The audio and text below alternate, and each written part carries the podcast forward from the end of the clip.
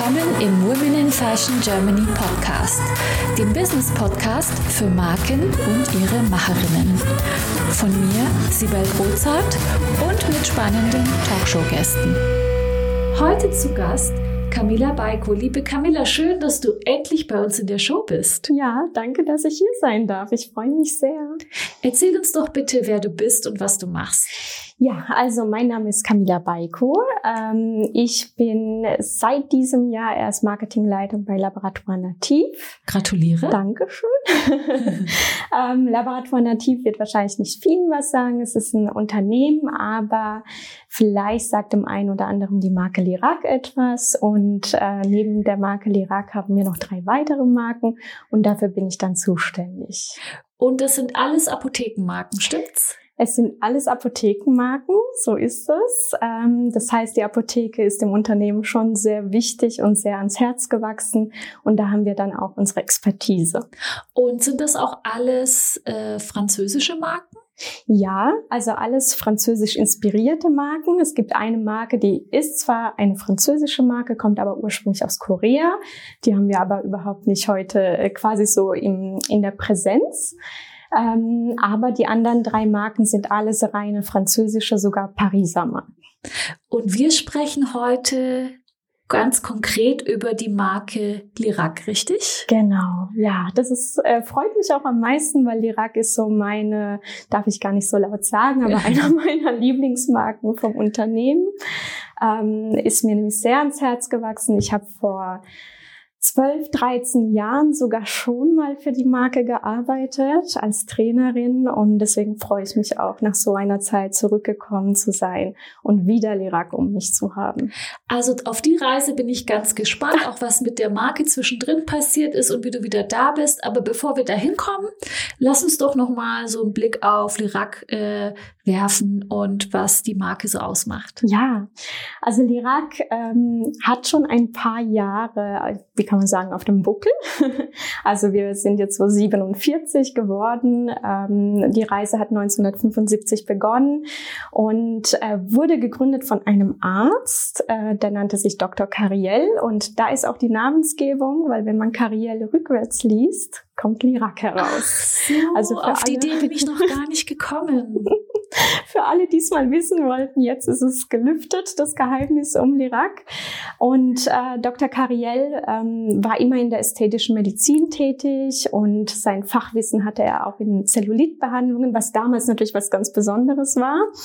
Und ähm, dementsprechend aus dieser Expertise heraus hat er gesagt, Mensch, eigentlich müsste ich eine eigene Marke zaubern, gründen, ähm, damit alle Frauen und natürlich auch Männer dieser Welt diese hohen Aktivstoffe kombiniert mit der Dermokosmetik vereint haben. Und so hat er dann quasi gestartet und ähm, ein Produkt nach dem anderen dann auf den Markt gebracht. Also es hat alles so einen relativ medizinischen Hintergrund. Ja. Und ähm, Ihr habt da schon ganz schön viele Produkte im Portfolio. Also ich war ja zur Vorbereitung auf eurer Webseite, die war ganz bunt und schillernd und da war ganz viel zu sehen. Und ich habe das ein oder andere auch schon getestet. Vielleicht magst du da so ein bisschen erzählen. Ähm, ich sage auch mal Stichwort Patente, mhm. weil ihr seid ja da. Mh, mm, kann man das Vorreiter nennen? Kann man Vorreiter nennen. Also das, äh, mit dem Patent hat es so zu tun, dass in Frankreich ein Patent unglaublich wichtig ist.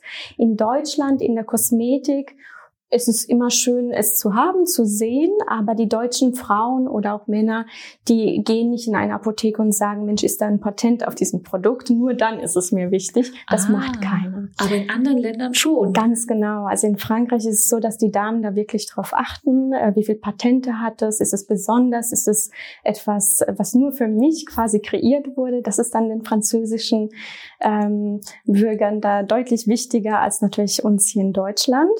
Ähm, aber das zeigt ja uns auch wiederum, wenn ein Produkt ein Patent hat oder ein Wirkstoff zum Patent angemeldet wurde, dann ist es schon nur für die Marke etwas äh, ganz Besonderes, dass es halt jeder davon profitieren kann. Und ähm, deswegen auch der Dr. Cariel, der hat halt ganz viel Wert darauf gelegt, dass immer Aktivstoffe aus den Pflanzen genommen werden. Man kann jetzt nicht sagen, dass es eine Naturkosmetik ist, aber es ist eine natürliche Kosmetik. Da gibt's ja immer Unterschiede in der Wortwahl, äh, aber kombiniert mit diesem äh, fachärztlichen Wissen. Und das macht Lirac so besonders. Und man sieht ja auch, wo Lirac zu kaufen ist. Es ist halt die Apotheke. Das heißt, diese Fachkompetenz war der Marke sehr wichtig, dass es beraten wird von diesem Personal, das sowieso in der Medizin quasi lebt und mhm. ja, beruflich tätig ist. Ähm, zum Thema Patent nochmal. Kannst du vielleicht das eine Patent rausnehmen und uns so erklären, was es macht? Also das Wichtigste vielleicht ähm, und wofür mhm. es steht? Also was mir spontan einfällt, äh, das ist aus der Linie Lift Integral. Äh, da ist ein, eine Blüte, eine purpurne Tulpe verwendet worden.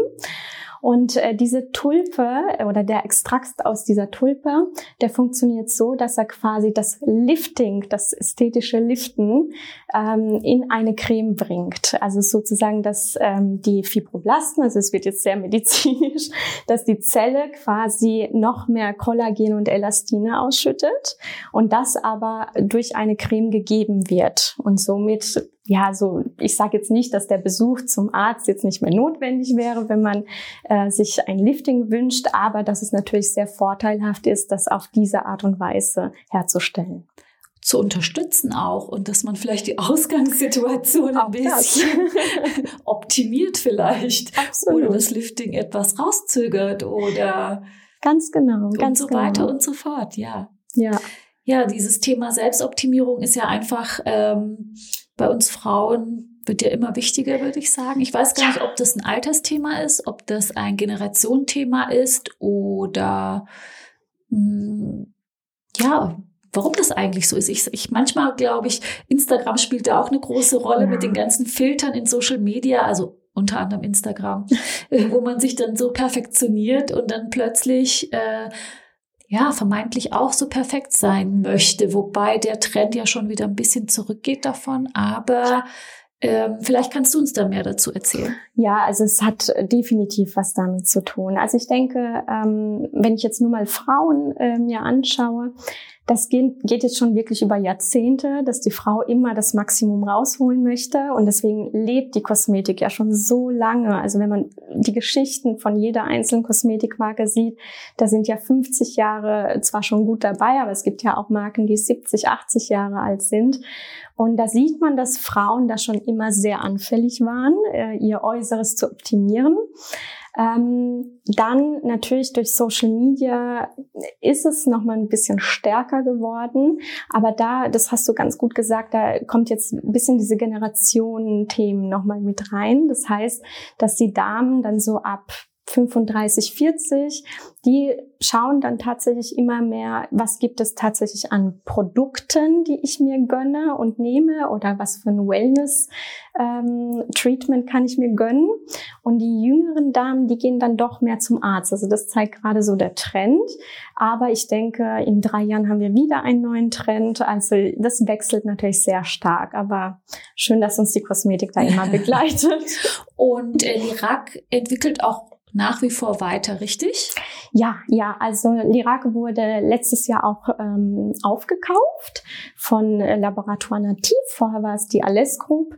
Und Laboratoire Nativ ähm, entwickelt weiter. Also es hat eine eigene, kann man sagen, Manufaktur oder Forschungszentrum, wo tatsächlich immer wieder ähm, nach neuen Wirkstoffen, nach neuen Verbindungen gesucht wird, die natürlich nochmal das Optimum herausholen. Ja. Kannst du da so ein bisschen erzählen, wie viel ihr in die Forschung steckt, also vielleicht prozentual oder so? Also ich kann fast von Glück sagen, dass ich es äh, nicht weiß, weil es gibt auch ein Headquarter. Also Paris ist natürlich für alles immer noch zuständig und das sind tatsächlich Summen, die sie nicht nennen, weil sie wirklich sehr, sehr viel in die Forschung stecken, aber möchten nicht, dass die Länder davon ja so ein, so ein Gesicht bekommen oder dass, dass wir einfach da hinter die Kulissen sehen können. Verstehe. Mhm. Aber also weiterhin ganz schön am Forschen mhm. und ich mhm. bin auch gespannt, weil gerade diese Lift Integral, die steht ja da genau wie gesagt dafür, dass es einen Lifting-Effekt hat, ja. eben ohne dass man, also nur mit der Creme, ohne dass man wirklich äh, am Gesicht äh, von außen eingreift mit ja. menschlicher Hand. Ähm, magst du da ein bisschen was zu der Pflegeroutine sagen oder vielleicht zu deiner? Vielleicht nutzt du sie ja schon. Ja, ich bin tatsächlich ein, äh, einer der größten Lift Integral Fans. Äh, man muss auch sagen, dadurch, dass ich mein ganzes berufliches Leben mit der Kosmetik zu tun hatte, also ich bin nie abgewichen, Kosmetik ist äh, quasi mein Business, ähm, konnte ich natürlich schon auch viele Marken testen oder bin auch mit vielen Marken mitgegangen. Und dann wird man da natürlich auch so nicht betriebsblind, aber man hat halt dann nur noch diese Qualität. Und bei Lift Integral ist mir das erste Mal wieder aufgefallen, wie besonders die Linie wird, obwohl man schon so viele Produkte im Bad stehen hatte ähm, ist einfach so eine unglaublich tolle Kombination aus äh, dem Sinnlichen, also die Düfte, da darf man auch keine Angst haben, das sind natürliche Düfte. Das heißt, es soll ja der Sinn auch berührt werden. Man soll sich ja, wenn man sich eine Pflege gönnt, auch auf den Abend freuen, sie auszupacken, sie zu riechen und sie richtig zu zelebrieren. Und äh, das gibt diese Linie wieder und trotzdem ähm, zieht sie, sobald man sie aufträgt, sofort ein. Man hat nicht dieses dieses äh, Gefühl, dass da noch nachwirken muss. Also es ist äh, auch wirklich dieser Soforteffekt gegeben. Und meine persönliche Pflegeroutine, also natürlich, ich glaube, das ähm, sagen alle Damen und Herren, die Kosmetik benutzen, die Reinigung ist das A und O. Und danach äh, habe ich äh, von A bis Z alles, was Lift Integral hergibt. Also das ist ja von Auge, Lippe, Hals, äh, Serum, Gesicht, ist alles dabei. Und ich muss sagen, was mein kleines Gimmick ist, ist immer noch diese Rosenquarz-Roller, mit denen ich das sehr, sehr gern einarbeite. Ja, ja davon höre ich auch ganz viel. Ich habe das auch ein paar Mal gemacht. Mhm. Ich bin da so ein bisschen faul, wenn ich ehrlich mhm. bin. Ich leg, muss es mir immer direkt vor den Spiegel legen, damit ich es mache. Aber wenn ich es mache, es ist immer sehr angenehm. Ja, ne? Also es ich denke auch, ja, man muss es zelebrieren. Und ich glaube, ja. wenn man etwas zelebriert, dann fühlt man sich auch wohler und dann spielt es auch ins Gesicht und man sieht sich und sagt, oh Mensch, heute strahle ich aber auch schön. Und ich glaube, das hat einfach auch viel mit dem Gefühl, mit diesem, deswegen funktioniert ja auch Wellness, ne? weil der, der Effekt ist ja meistens nicht gleich da, aber diese Erholung und dieses Zelebrieren, das ist so dieser Punkt dahinter. Ja, definitiv. Sag mal, ihr habt aber unterschiedliche Zielgruppen. Wir haben ja vorher über Generationen gesprochen. Ich glaube, was auch ähm, eure Marke ausmacht, ist, dass ihr für unterschiedliche Altersklassen unterschiedliche Produkte habt. Wie geht es bei euch?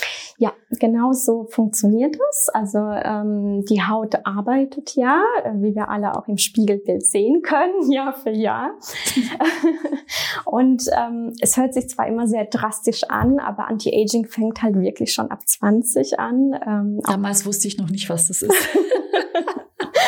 Also für alle 20-Jährigen, die zuhören, äh, bitte keine Angst, das ist ein ganz normales Phänomen, aber es fängt halt damit an, dass die Haut erstmal trocknet. Also es ist ja auch nichts Schlimmes.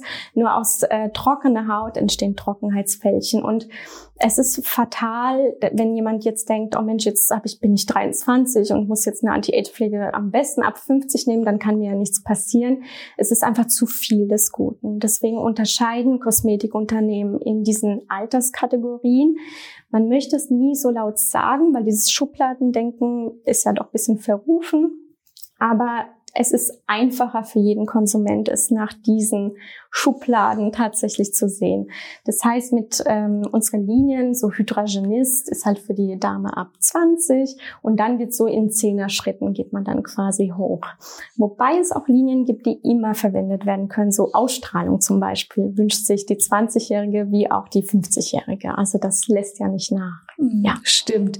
Ah, verstehe, ja. Ähm wollen wir mal zu dir persönlich übergehen, mhm. liebe Camilla? Was äh, machst du genau im Unternehmen jetzt so? Wie ist dein Tagesablauf? Ui, ja, also Tagesablauf ist, ähm, weißt du, Tagesnachtablauf gerade.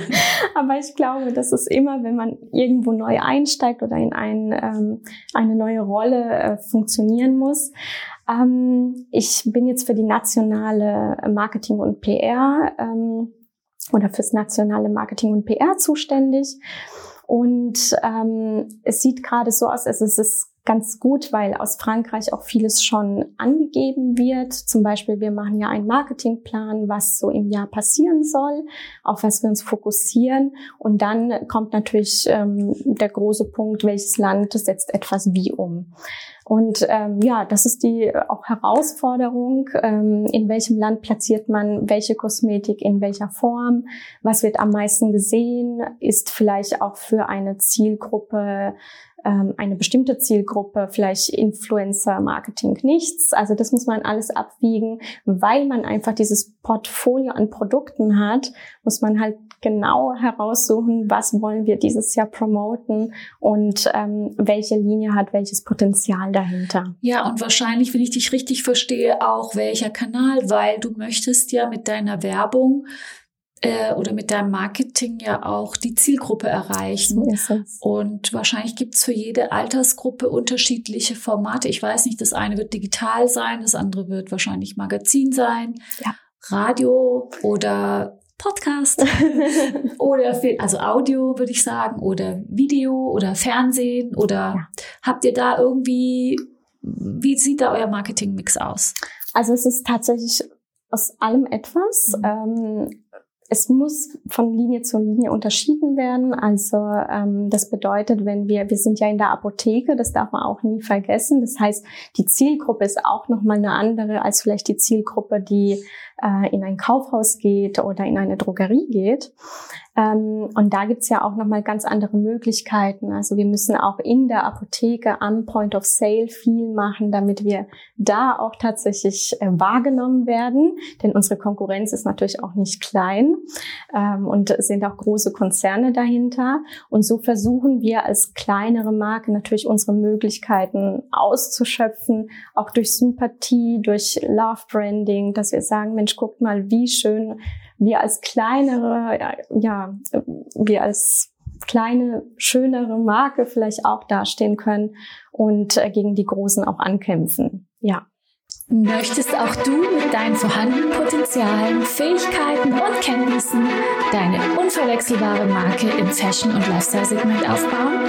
Ich helfe dir gerne bei der Gründung deiner eigenen Marke, dir meine Erfahrungen, meine Plattform und den Zugang zu meinem exklusiven Netzwerk. Triff jetzt deine Entscheidung und vereinbare dein kostenfreies Vorgespräch auf womeninfashion.de slash mentoring. Ja, das ist immer hart, wenn die großen Unternehmen so große Budgets haben für Geschichten, wo man selber so ein bisschen kleinere hat und also kleineres Budget hat, wollte ich sagen.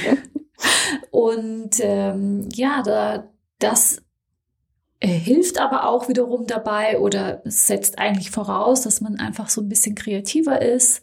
Wahrscheinlich, weil ja. oftmals ist es dann nicht nur Budget, wie man so vermeintlich aus, aus, als Außenstehender irgendwie denkt, sondern ja die Kreativität und die Art und Weise, wie man Marketing macht, äh, spielt ja dann nochmal ja. bestimmt eine große Rolle. Kannst du da irgendwas drüber erzählen?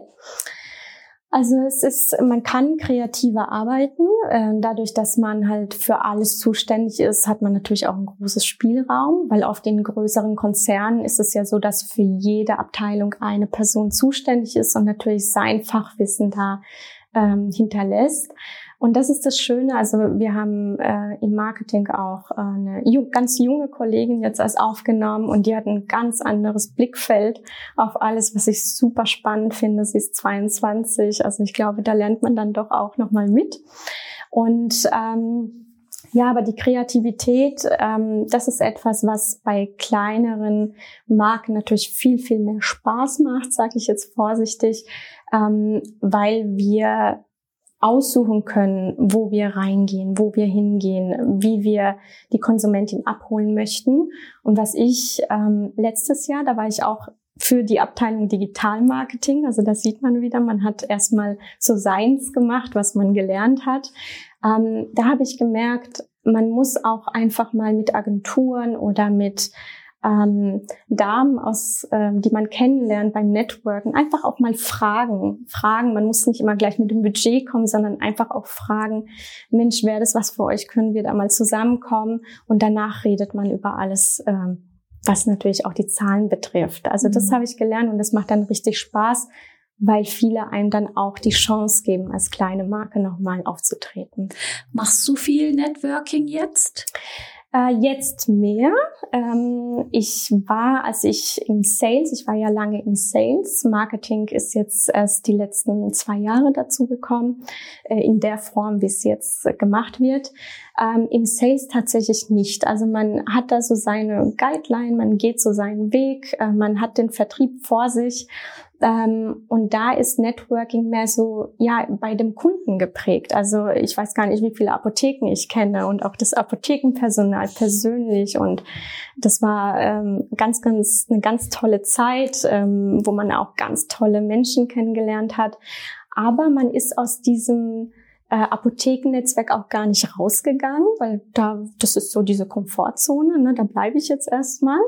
Und jetzt, ähm, die letzten zwei Jahre habe ich gemerkt, Mensch, äh, jetzt musst du auch mal nach links und rechts äh, schauen, was andere Damen und Herren da machen, äh, wo man sich nochmal neu connecten kann und neue ja, neue Menschen auch kennenlernen, was super spannend ist. Ja, und auch so auf Multiplikatoren achten wahrscheinlich. Genau. Ja, ich war ja früher auch so im Sales, äh, im Finanzbereich mhm. und das fiel mir eigentlich auch auf, weil ich war dann immer so mit meinen Kunden beschäftigt und ich habe so meine Leidenschaft zum Netzwerken eigentlich danach entdeckt mhm. und dann habe ich gedacht, wie wäre das wohl gewesen, zusätzlich zum Vertrieb auch noch mhm. zu Netzwerken? Ich glaube, da geht ein da geht ein Potenzial verloren eigentlich. Ja. Aber wahrscheinlich sind dann die, die Kundenportfolios zu groß, um dass man noch Zeit hätte, sich eben um Netzwerken zu kümmern. Genau. Und da ist, stellt sich mir jetzt gerade so die Frage, wenn wir drüber sprechen, ob das so schlau ist. Ja, absolut. Eigentlich nicht. man hätte, hätte schon viel, viel früher damit beginnen sollen. Wo würde man dann stehen, denkt man sich so. Naja, so haben wir noch ein bisschen Potenzial. genau. Spannend. Ja, das ist, gute, das ist ein guter Gedankenansatz auf jeden Fall. Mhm. Und die Marke Lirak, äh, liebe Camilla, die war ja, wie, wie du sagtest, zwischendrin woanders zu Hause und du warst früher schon mal da. Ja und so weiter. Magst du so ein bisschen erzählen aus dem Nähkästchen plaudern, was da passiert ist? Ja, gerne. Also damals, als ich, äh, ich war dann noch äh, jung, das war so mein, nicht der Berufsstart direkt, aber ähm, ziemlich nah dran. Ähm, bei Lirat damals gehörte es noch zur Alles Group. Ähm, und die Alles Group ist auch gewachsen. Da waren zwei Marken, also Lirak und Phyto ähm, damals mit ähm, an Bord.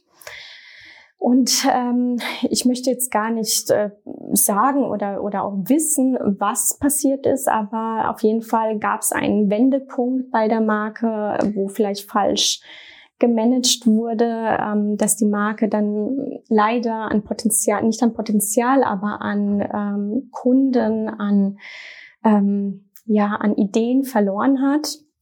Und ähm, ja, dann ist es leider natürlich auch so auf dem Markt, dass man dann sich lange nicht halten kann, weil wenn der Kunde unzufrieden ist, also gar nicht der Endkunde, die Produkte waren immer noch ganz toll, aber natürlich ähm, die B2B-Kunden, die haben dann sich entschieden, den Weg nicht mitzugehen, weil sie halt nicht perfekt betreut wurden. Und somit ähm, haben wir als Alles Group ähm, damals dann auch viele Kunden verloren. Da war ich nicht mehr an Bord. Also ich war in der Zwischenzeit in zwei Konzernen auch tätig, aber man verfolgt auch mit. Also man weiß, oh Gott, meine schöne Marke, da geht's gerade gar nicht gut. Also man weiß wirklich, es ist auch kein Lächeln oder so, weil man dann auf einmal in einer anderen Marke ähm, präsent ist, sondern es tut einem schon weh, wenn man so sein Herz so dran gehangen hat oder auch da gestartet hat. Und ähm, glücklicherweise ähm, wurde die Marke, also der Patrick Alles, der Gründer, ist dann auch verstorben. Es war ja ursprünglich ein Familienunternehmen. Und ähm, da gab es wohl auch ähm, Reibereien und deswegen wurde sie dann verkauft. Und jetzt hat ähm, Laborator Nativ die Marke übernommen oder vier Marken sogar übernommen. Und man merkt jetzt richtig so diesen frischen Wind. Ähm, es ist so ein bisschen, was für alle jetzt gerade neu und schwierig ist, diese Startup-Kultur, weil wenn man so lange eigentlich schon in Unternehmen arbeitet, ist so Startup erstmal so hoch. Äh, das kenne ich jetzt noch gar nicht. Aber es ist so ein frischer Wind und man merkt, dass die Investoren auch sehr daran interessiert sind, dass die Marke funktioniert. Und ähm, ich wurde letztes Jahr wieder dazu geholt ähm, durch die äh, Geschäftsleitung damals. Wir kannten, also es war dann auch die gleiche, die ich vor zwölf Jahren hatte. Sie kam auch wieder und hat gesagt, Mensch, ähm, komm doch mit an Bord. Ich habe gesehen, dass du in der Zwischenzeit studiert hast nochmal. Also ich habe dann Digitalmanagement und E-Com draufgesetzt und das war genau der, äh, die Stelle, die gesucht wurde. Dann bin ich wiedergekommen und äh, ja, dann war das Potenzial so groß, dass das dann jetzt bald noch nicht mal ein Jahr, dass ich dann halt die komplette Marketingleitung übernommen habe und freue mich dann auch auf die Herausforderung, die noch bevorsteht. Also ich finde, du machst das großartig, du versprühst richtig. Ähm wie soll ich sagen, die, die Leidenschaft, die du hinter mhm. der Marke hast und du machst es ganz großartig, repräsentierst deine Marken ganz charmant und deswegen finde ich auch, dass Lirac wirklich so eine Love-Brand geworden mhm. ist oder vielleicht mal war und zwischendrin nur krank war und jetzt wieder ist. Genau. So lange kann ich es gar nicht, äh, habe ich die Marke gar nicht auf dem Schirm gehabt. Ähm, nichtsdestotrotz ähm, finde ich das ganz großartig und freue mich deswegen besonders, dass wir heute sprechen und wollte dich jetzt auch noch mal fragen, was waren denn für dich jetzt so auf deinem Weg? Das war ja ein, ein holpriger, wenn man jetzt äh, deine Beziehung zu Lirac sieht. Ja. Ansonsten ging es ja nur bergauf. Aber was war denn vielleicht auf dem Weg eine ganz große oder besondere Herausforderung und wie bist du damit umgegangen? Also für mich äh, persönlich äh, Herausforderung war ähm, natürlich nochmal zu überlegen, ob ich studieren soll und diesen Weg glücklicherweise gegangen bin. Ähm, aber es war schon, schon eine harte Zeit, weil jeder, der vielleicht nebenbei noch studiert hat, neben einem Sales-Job, es war ja kein Teilzeit, es war wirklich, Sales ist ja auch etwas, was einen komplett einnimmt. Ähm, dann habe ich das noch gemacht und das war für mich eine Herausforderung und ein Erfolg zugleich, weil danach, sobald ich den Abschluss hatte, ähm, war das Interesse groß. Natürlich kam dann Corona und natürlich war online, E-Com, digital unglaublich gefragt. Das hat mir natürlich beruflich gesehen in dem Moment, hat es mich interessanter gemacht. Und ähm, ja, diese Herausforderung, das kann ich auch wirklich jedem empfehlen, wenn man Interesse in eine andere Richtung hat, soll man auch diesen Schritt gehen, äh, egal wie groß er einem erscheint. Und das Schlimmste, was einem passieren kann, ist ja einfach nur, dass es vielleicht nicht gelingt. Und mehr passiert dann auch nicht. Also da würde ich auch jedem raten, keine Angst zu haben. Und ich weil ich bin jetzt keine, die etwas liest und sofort aufsaugt. Also ich habe da wirklich äh, dran geknabbert und gekratzt, dass ich das wirklich schaffe. Ähm, und dann, ja, die Herausforderung war natürlich auch in diesem neuen Segment, in diesem neuen Digital Life für mich persönlich, ähm, auch den Fuß zu fassen, weil es gibt ja schon Profis, es gibt ja schon äh, Menschen, die das Jahrzehnte machen. Aber wenn das Interesse so groß ist dahinter, dann hat man tatsächlich privat auch schon unglaublich viel aufgenommen und weiß auch sehr, sehr viel von Natur aus, dass man das einfach nur noch adaptieren muss. Und das ist äh, gelungen, aber war eine, ja, schon eine herausfordernde Zeit. Ja, das kann ich mir schon vorstellen, wie hart es ist, ähm, neben dem Beruf zu studieren. Mhm. Ich habe das übrigens auch gemacht. Ja. Deswegen, da haben wir eine Gemeinsamkeit. Ich weiß, wovon du sprichst. Das ja. war aber ich glaube, es ist wie mit vielen Dingen im Leben, weißt du, äh, man bereut doch meistens das, was man nicht gemacht hat. Wenn du es ja. machst, dann kannst du sagen, okay, ich zieh's durch, weil ich es gut finde, oder du sagst, nö, es war doch nicht meins, dann genau. lasse ich es eben wieder. Aber du, du kannst einen Haken dran machen. Einfach, es ist erledigt und du weißt, es ist immer besser, was zu machen, als es nicht zu machen. Es gilt auch so, ganz anderer Zusammenhang, aber äh, das hatte ich auch so mit meinen ersten Netzwerkveranstaltungen, mhm. weil am Anfang, wenn du neu in der Stadt bist, ganz besonders und noch niemand kennst und dann alleine irgendwo hingehen musst und dann äh, denkst, oh, Netzwerkveranstaltung, jetzt gehe ich da alleine hin, jetzt kenne ich da niemand, jetzt stehe ich da allein rum. Ähm, und vielleicht nicht gehst, also mir ging es zumindest so, dann hatte ich, hatte ich, habe ich das nicht aus dem Kopf bekommen. Mhm. Ich dachte, welche Chancen sind mir entgangen? Wenn ich dort war und es war schlecht, wusste ich, okay, kann ich jetzt abhaken, es ist erledigt. Und im besten Fall, und das ist eigentlich immer der Fall, lernt man immer irgendwelche guten Ken ja. äh, Leute kennen und vielleicht sogar darüber hinaus entstehen Verbindungen und vielleicht sogar geschäftliche Verbindungen. Deswegen macht man es ja. Absolut. Also insofern, es gibt's nicht, es, wie heißt der Spruch?